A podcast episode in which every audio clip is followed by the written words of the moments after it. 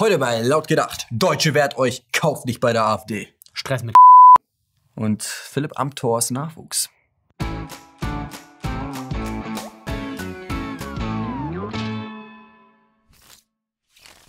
Biomare ist eine führende Adresse für verlässliche Bio-Lebensmittel in Leipzig. So wirbt das Unternehmen auf der Website und verweist stolz auf die tiefe regionale Vernetzung und sichert dabei kleinen Biohöfen Einkommen und Überleben. Aber Biomare ist nicht nur eine Lebensmittelkette mit grünem Anstrich, sondern auch der Chef hat als Grünpolitiker Verbindungen in das organisierte grüne Milieu. Und diese mediale Dominanz nutzt Malte Reubert gezielt aus, um mit Lebensmitteln Politik zu machen. Es geht um Hirse. Genauer gesagt um Biohirse. Der Marke Spreewälder Hirsemühle. Und genau diese Spreewälder Hirse hat Biomare nun ausgelistet. Nicht etwa, weil das Produkt sich nicht verkaufen würde. Und auch nicht, weil das Produkt qualitativ nicht den Anforderungen entsprechen würde. Sondern weil der Besitzer der Spreewälder Hirsemühle ein AfD-Mitglied ist. Biomare führt einen Kampf gegen die AfD-Hirse und kann dabei auf die Unterstützung der Medienlandschaft zählen. Denn das durchaus fragwürdige Verhalten wird in der Presse als Akt der Zivilcourage gefeiert und die Zerstörung von Existenzen bereitwillig in Kauf genommen. Doch wie finden die Kunden eigentlich diese Aktion von Biomare? Freut man sich über das betreute Einkaufen und die Bevormundung durch Biomare? Oder würde der Kunde nicht gerne selber entscheiden, was er im Einkaufswagen hat? Ja, das ZDF hat sich auf den Weg nach Leipzig gemacht und eine auskunftsfreudige Kundin getroffen. Hey, Moment mal. Die kenne ich doch. Das ist doch Monika.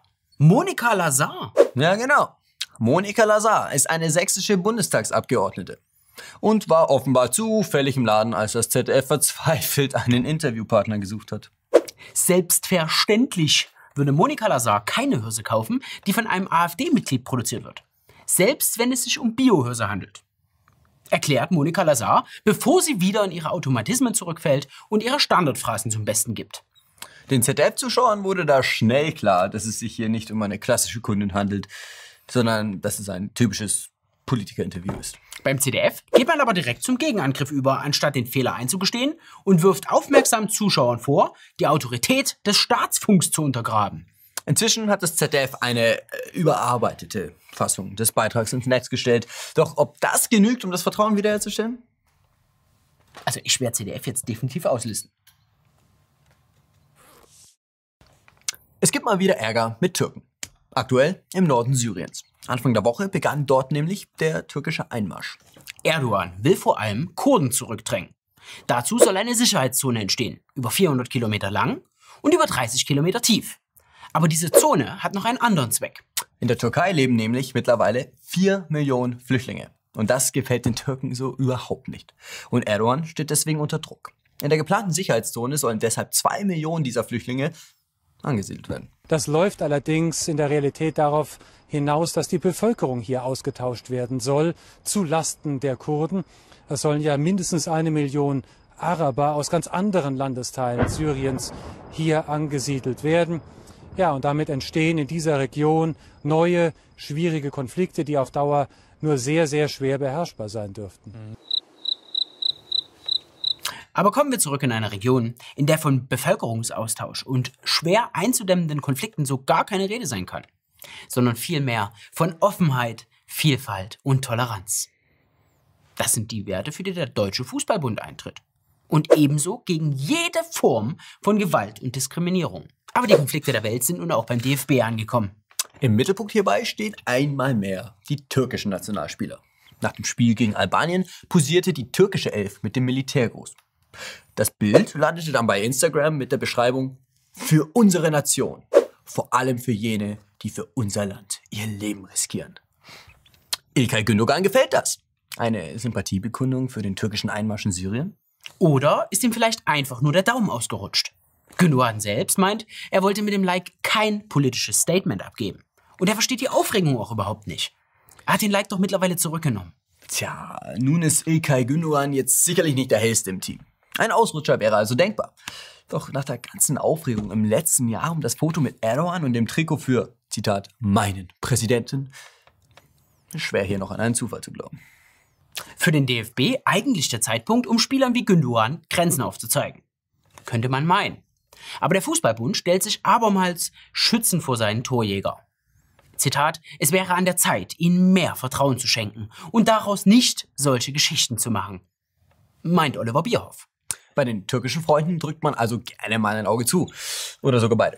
Und das ist auch kein Wunder, denn auch beim DFB weiß man, Zitat, rund ein Fünftel der Menschen in Deutschland sind zugewandert. Bei den Kindern bis fünf Jahren betrug der Anteil schon mehr als 50 Prozent. Fast jedes fünfte Mitglied im DFB hat einen Migrationshintergrund. Deutlich mehr als im gesamten Sport. Jeder zweite deutsche Nationalspieler der WM 2030 dürfte also einen Migrationshintergrund haben. Um es sich auch in Zukunft nicht mit der Jugend zu verscherzen, stellt man die eigenen Werte gerne mal hinten an und wirkt stattdessen für Verständnis. Da überrascht es dann auch nicht, dass sich im Fußball nach und nach neue Sitten und Gebräuche etablieren. In der Pubertät testen Jugendliche ganz gerne ihre Grenzen aus und verhalten sich unangepasst. Genau wie die Jugendorganisation von Parteien. Bei der Grünen Jugend uriniert man auf die Deutschlandfahne und die junge Union versucht die AfD rechts zu überholen. Eben die Grenzen austesten. So auch beim Deutschlandtag der Jungen Union am vergangenen Wochenende.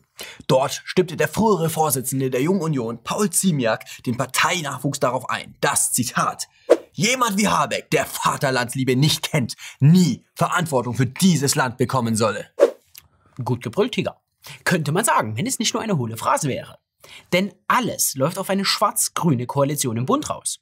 Und damit wäre es doch genau die Union, die jemanden wie Habeck in eine einflussreiche Position bringen würde. Bei den Grünen ist man über die Äußerung des möglichen Koalitionspartners sichtlich irritiert und versucht, den Wogen zu glätten.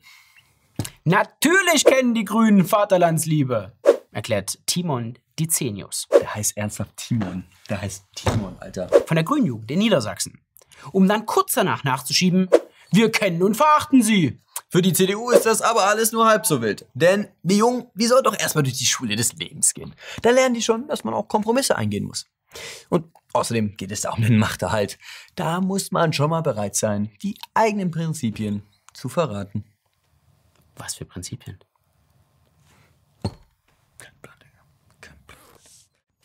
So, Freunde, das war's mit laut gedacht und wir haben uns die Frage gestellt, gibt es in Deutschland überhaupt noch irgendeinen Politiker, der Prinzipien hat? Oder ansatzweise. Hallo. Schreibt es uns in die Kommentare. Ansonsten liken, teilen, abonniert. Abonniert die Glocke, dass Alex wieder aufwacht. Ansonsten bis nächste Woche. Haut rein. Freunde. Alex.